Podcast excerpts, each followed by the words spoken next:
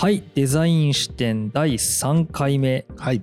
前回に続きプラスチックについて話していきたいと思うんですけれども、はい。前回の冒頭でちらっとうんうん SDGs っていう言葉がまあ出たんですけどもそうですね。しかしたらうん。聞いてる人たちがあまり馴染みのない可能性があるので SDGs っていうものを簡単にまうん。ああの解説できた最らなと。近ねよく言われてますけど、は何のことか分からへんって人もいますもんね、僕も正直理解はふわっとしてるんですけど、うん。もうこれちょっと変な僕の言葉でしゃしゃべるよりもあのウィキペディアそのままとりあえず読みますね、はい読みましょ持続可能な開発目標のことでう、うん。で、えー、と国連が定めた国際目標で、うん。17の世界的目標と169の達成基準232の指標があるとうん。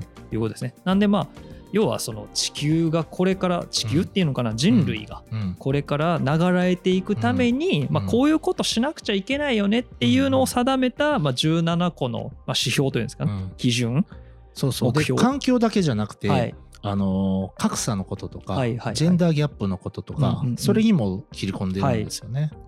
でまあだからこういうのを、まあうん。今だからそういうなんていうんですか、あの世の中の意識がこう高まっていってる中で、この SDGs っていうものをまあどれだけ目標をこれ達成するために動いてるかどれだけ達成できてるかみたいなところをまあうん。結構考えるのが世界的な、うん。まあ、ムーブメントっていう言い方をしていいのかわからないですけど、結構動きになってるのかなっていうところがあって、でまあ結構そのエコとかのね、うん。文脈で結構語られがちだなっていうようなところで、まあ、プラスチックの話も深く関わってくるなっていうのでちょっと前回、そうですね、はい、お話の中で出てきたんですけれども、これほんで SDGs、はい。これ個数数えてもらっていいですか？12345うん。で10 17ですよね、うん、はい。なんで17なんですかね？キリ悪いのに。そこってでもどえっとなんか17個しかなかったってことじゃないですか？単純に。いやわかんないですけど、はい。い、やなんかもう一個ひなりひねり出せよみたいな。18にせよね、18にせよみたいなと。かなんかとなんか統合して16にせよとかって思っちゃったりするんですよ。僕あの図形オタクなんで。あの気持ち悪いんですよね。1個だけ空いてるとかね。なるでこれあのよく社会人の人がそうそうそう、よく社会人の人が車掌の横にあバッジつけてるじゃないですか。つけてる人います。カラフルなやつ。はいはいはい。あれ円じゃないですか。はい。これね今僕計算したんですよ、はい。円を17で割ったらはい。割り切れないんですよ。ほうほうほうほう。21.176406点点点になるんうですよ。わうわ。うわ。うわ。えじゃあこれどうなってんすか？もう気持ち悪いでしょ？気持ち悪い。どれか1個ちょっと大きいんじゃないですか？めっちゃ気持ち悪いでしょ？怖っ。そう。怖い怖いしかも多分、うん。いやもしこれデザインした人が優秀な方やったら、うん。あの膨張色をちょっとちっちゃくしたりとか。ああなるほどね。バランス取るんじゃないですか。なるほどね。分かれへんレベルで、えじゃあここで言うとどの辺の色に当たるんですかそれ？えー膨張色やから 黄色。黄色じゃない？黄色もねなんかね2個か3個ありますね。オレンジっぽいのとかもあるしなんて言なんかったらいいね意外と色偏ってるやんみたいな風にもちょっと思ったりね。あ。やたらと水色目立つなとかね。あ確かに。はい。気になる。えめっちゃ気になるでしょ。何何何？なんかそう。怖い怖いね。はい。これ怖い。怖いけど 今日は調べてきておりません。なんでその色なんかっていうのは調べてないです、ね、これはじゃあじゃあちょっと次回以降の番外編でもしかしたら知られざる、宿題ね知られざる SDGs のはい真実みたいなのが出てくるかもしれないですね。ねはい。そうなんですよ。だからまあ SDGs は今すごい取り組みもいっぱいあって自治体とかはい。企業とかねすごいやってるんですけど、はいうん、なんかそれのだってビジネスセミナーとかもあるしああそうですね、うんうんなんか結構 SDGs で儲けるみたいな、うんなんなんていうんですかあの文庫とか出てたりとかしますもんね。これだってね、はい。その文言の中に確かね経済もしっかりっていう項目があはいるんですよ、はいはいはいはい。経済も環境も経済も格差もはい。全部やっていこうぜみたいな、うんうんうんうん。結構なんか盛りだくさんですよねこれ。こんなん言ったら全部一気にクリアするの無理じゃないって思はい。うような仕組みなんですけど、国連が定めてるんで結構まあ国連加盟国は割とそういう自治体とか政府とか、そういうところを目指してやってるみたいですね。これですね働きがいも経済成長も、そうそうそうねそう、うんみたいな。結構でもこうやって見るとなんか盛りだくさんというか、うん割と欲張りなうん、目標ですよね。そまあでもそれくらいのことを今しなくちゃいけないっう、うんてことなんですよね。あと9年ですよ。2030年までですか？らあと9年。個人レベルですらちょっと。まあそうっすよね。よく考えたらうん。個人レベルで僕らこれどんだけ達成してんのかとか考えたことないっすね。うん。改めてねそこにこう書き込んでみるとかね、でまあここでうんじゃあパッと出てきがちなのが、うん。あれですよね。要はプラスチック使そうのやめようぜみたいなとかそういう話になっていきがちねですよね。だからまあ SDGs がそういうこう、はい。ところを加速させているのはすごくあるんですけど、だからといってまあね全部脱プラがっていうのは前回お話ししましたけど、うんやっぱりまあプラスチックについてちゃんと理解しないとはい。ダメですよっていうところですよね。はい。うんはい、で今日はですね、はい。ちょっと歴史的なところのお話をしたいなと思うんですけど、プラスチックはい。原田さんあの何年前から使われてると思います？えー、プラスチック 想像でいいですよ何年前から？はい、まあ、ぼ当然僕らが生まれる前からあります。ですよね、はい、だから初めてプラスチックをプラスチックと認識したうん。のは、うん、えー、どこやろう？これね、はい。ほんまに分かんない。全然わかんないですねもう気がついたらいた、僕も仕事で使うのにはい。恥ずかしながらはい。知らなかった、はい。はい。ですけど、はい。これね一番最初ポリ塩化ビニールって、うんえーポリ塩化ビニール。はい。ポリ塩化ビニールって材料があるんです、はい。PVC って呼ばれるんです。うんポリ塩化ビニールの材料をフランス人の人が、えっと、ルニョーさんっていう方がルルニョーさん。ルニョーさんルニョーさんルノーじゃないです。よルニョールニョーさんですね。はい。物理学者のはい。科学者、物理学者のルニョーさんが考えたのがはい。1835年です、おそんな昔ですか？そう。1835年ってもう。史上初のプラスチックと言われてる、そうでそうなんや。まあ、ほんまか分かんないですけどね。その時代に生きてないんで、はい。だけどそういうのを開発して、はいだけど実際にそれを商品にし始めたのがはい。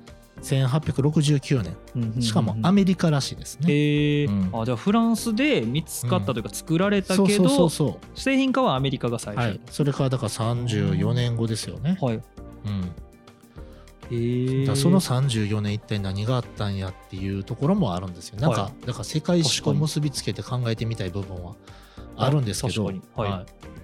その辺はちょっとねあれなんででただはい。えっとまあなんとなくなんですけどその後に出てくるのがすごく重要で、こう1907年にはい。ベルギー出身のアメリカ人科学者レオ・ヘンドリック・ベークランドさん、強そう。強名前。ね、レオレオヘンドリッック・ベークランドさん。ベイクランド。はい。の。そう、うん。まあ、ベルギー出身なんでちはい。ょっとベルギーっぽいんですなかね、んかなんかちょっと貴族感ありますね。ね。その方がですね、フェノール樹脂っていうのを開発しました。フェノフェノール？フェノール。フェノール。FE です。フェノール。フェノール。OK です。フェノール。フェノールフェノール。樹脂ですね。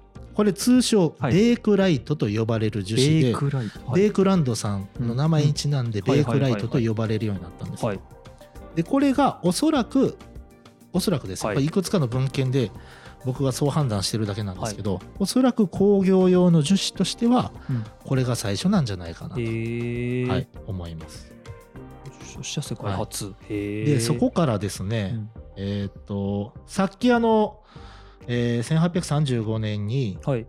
えーっとルノルルニョーさんルニ言われへん。ルニョーさんが あの PVC の粉末を開発したんですけども、えーっとまあ、発明レベルっていうかですね、うん。それを商品にしてしかも何ですかねある程度一般化していったりしたのが、はい。1926年。1926年。頃から、まあはい。例えば手袋だったり、はい。フィルムのの材料だったりに使われてきたり、はい。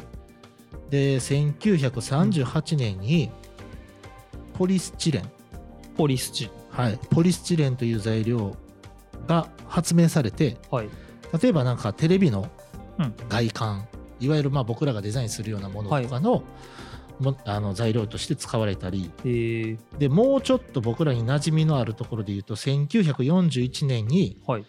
えーペットボトル。おこれあの後で実はクイズがあるんですけど、はい。あの後でっていうか次回の回で、ねはい。クイズがあるんですけどもペットボトルの材料のペットっていうのが1941年に発明されます。ペットボトルのペットって材料の名前やったんですか？そもそも。そうです、PET、はい、そういえばなんかフィルムの裏側になんか書いてあるな。いろいろ書いてるでしょ。書いてますわ。そあうはい。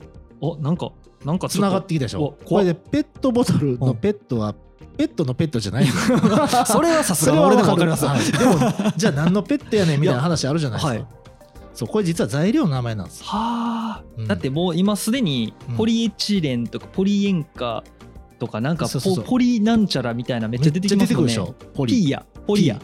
ポリ。ポリヤ。そう。あこれねポリって、はい。えっ、とね、まあ、めっちゃ詳しくは言えないんですけど、はい。要はいろんな材料を複合させた時にポリってつくんです。そうなんや。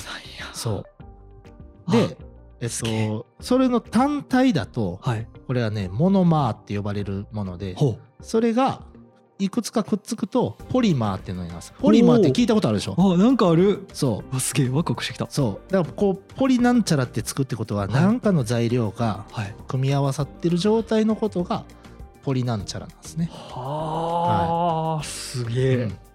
そのポリなんや。そのポリ。へえ。そう。でその1941年に僕らがよく買ってるペットボトルの材料が開発されます。でその後、ね、えーっとまあこれはさっきもあの話に出ちゃったので言いますけど、1951年はいにポリプロピレン。ポリプロピレン。あ出ました、洗濯バサミのやつだ。正解。はい。覚えてますね、はい。はい、ポリプロピレンが開発されます。はあはあはこれだから結構ね、ね。台所用品だったり、あと車の部品だったり。でも1951年っていうと、えっ、と、第二次世界大戦が終わったのが1945年なんで。ですすよね。だから、えっ、と、世界中がまだちょっとこう、元気がなかった時うん。うん。うん。に開発されてるんですね。へえすごいタイミングやそう。これがだから結構重要で、なはい。あの、プラスチックの特性を前言ったと思うんですけど、はい安くでうん。同じものを大量に作るのに適してるんです。はいはいはい、ってなると例えばじゃあみんなが物持ってない時に、うん。例えばじゃあバケツもないとはい。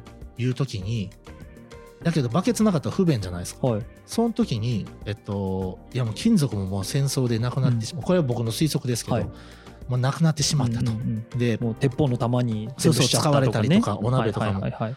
でじゃあちょっとバケツいるなってなった時に同じものを安くで大量に作れたらどんだけたくさんの人が助かるんやろうはっていうところで言うといや実はプラスチックってその頃の時代からすると、これも僕の推測ではあるんですけど、まあでもある文献とか読んでてもはい。そういう記事もああって、実は未来希望の材料やったんです。はあだから1950年代とか60年代もしかしたらまあ70年代ぐらいもそうかもしれないんですけど実は輝かしい未来のための材料やったんです。救世主みたいな感じだったんですねこれがあればみんなで豊かになれるって思ってた時代があるんです。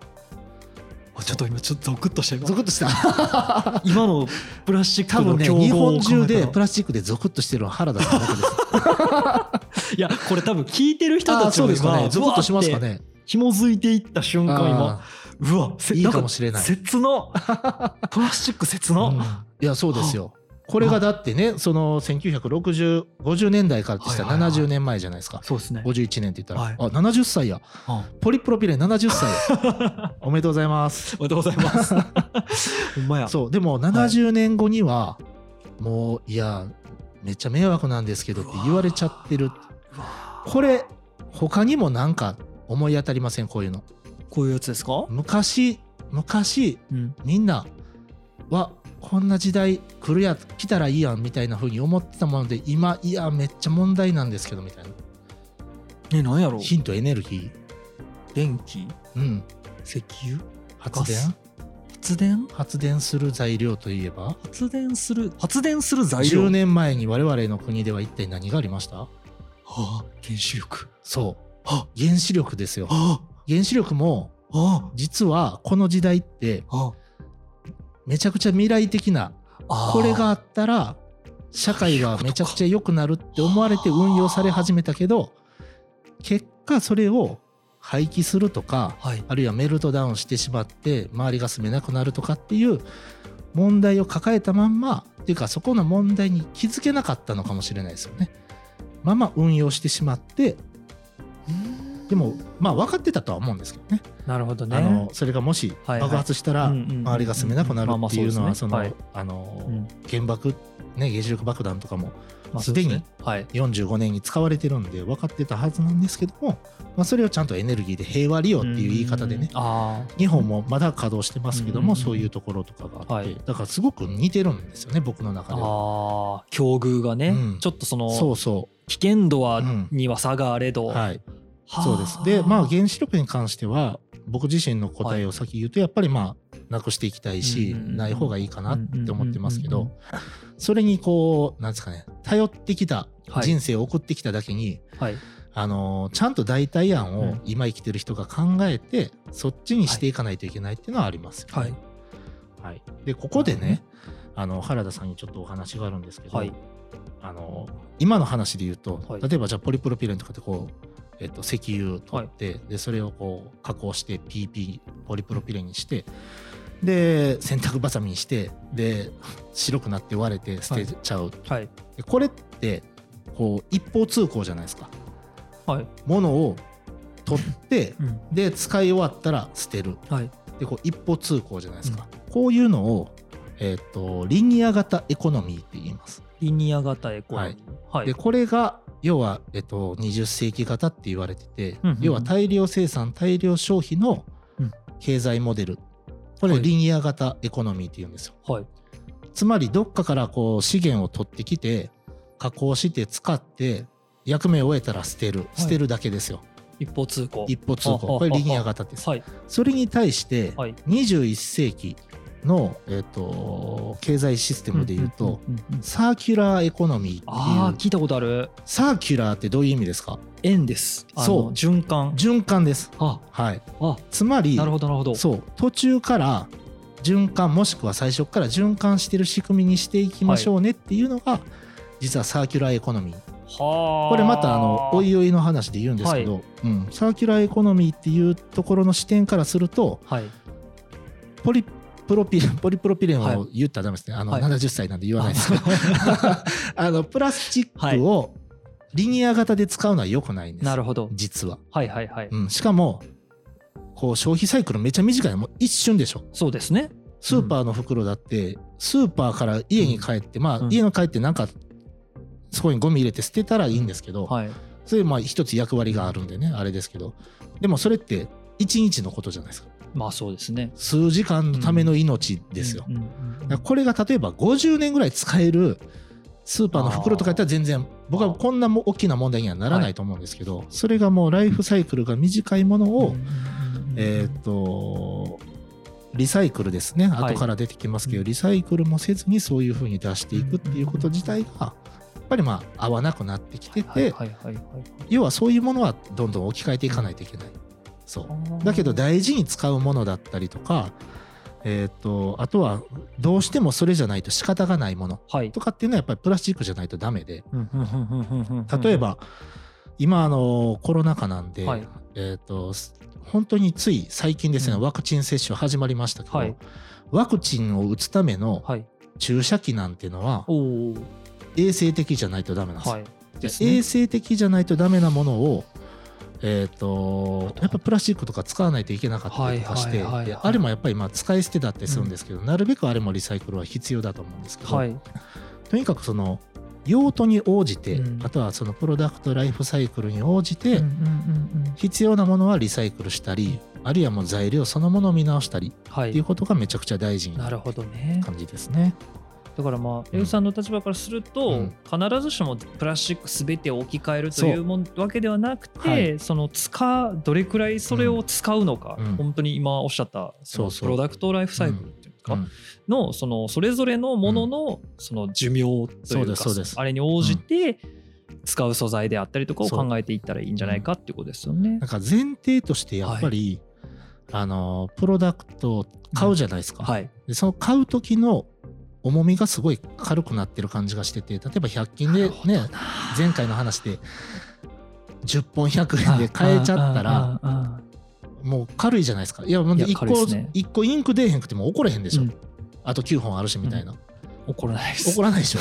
だけどそこがまずやっぱり良くなくて同じプラスチックですからなるほど。であ出えへんわと思って。中の芯だけ捨てたらいいのに、はい。外側まで捨てたりとか、はいはいはいはいはいはい。めちゃくちゃもったいないですし、確かに。うん、それってやっぱりなんかあのこれからの地球のこと考えると、うん。やっぱりそこを特にまあこのラジオ聞いてくださるリスナーの方からちょっとずつでもいいんで意識をしてもらえたら、うん。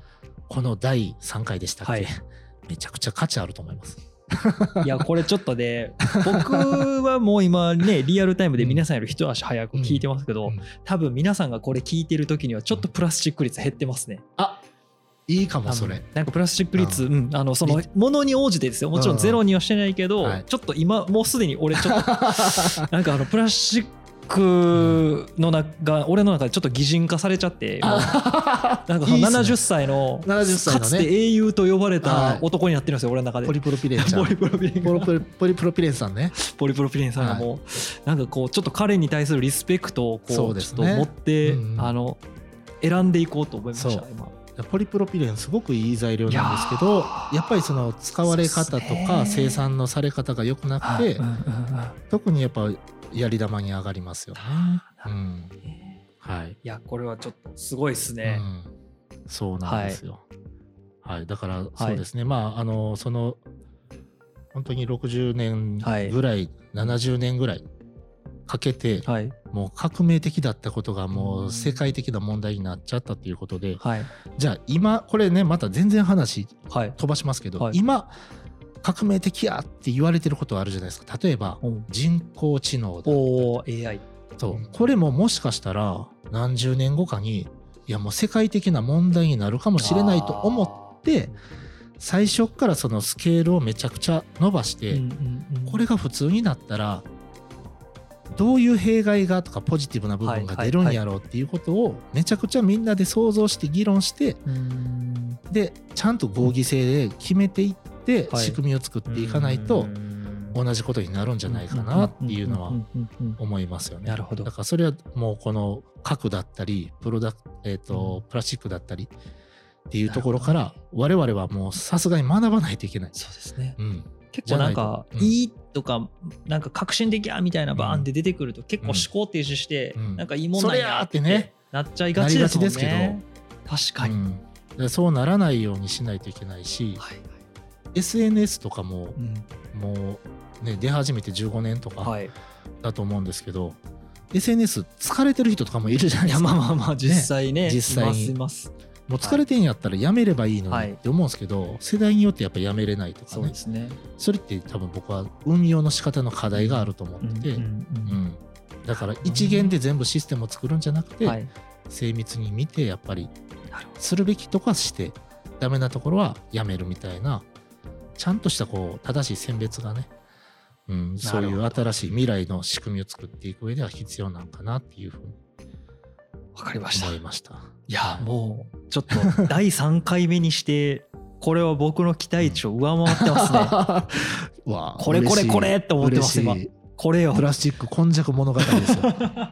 今昔物語。これが聞きたかったっすわ、ね。いやーちょっとこれは次回以降もまだまだ期待できますね。はい。これちょっとうん。皆さんほんまにこれ今聞いてちょっと思うこと多々やと思うんですけど、うん。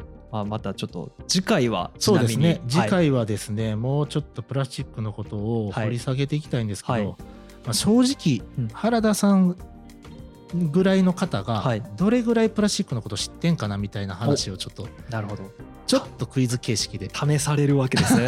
聞いてみたいなと思ってやばい。アホがバレる。いやいやいや。でも本当に一般的な感覚だと思うんですよね。あまあ。そうですね。ポリプロピレンのことわからないとかって、僕も仕事してるからわかりますけど、仕事してなかったらわからないですから、うん。わかりました。その辺ねこんなにでもプラスチックを熱く語ってるラジオあります？いやーないんじゃないですかね。ね。ちょっとこれはね 革命ですよ。いやいやいや、ね、ちょっとでも、あのーはいい、ろんな方からのね、なんはい。かフィードバックもおいおい欲しいなと思いますけどね。はい、ぜひ、あの、つ次週もちょっとプラスチックのこといっぱい話していきたいと思うので、はい。よろしくお願い引します。き続きよろしくお願いします、はいうん。そしたら今回はこの辺りで。そうですね。はい。はい、ありがとうございました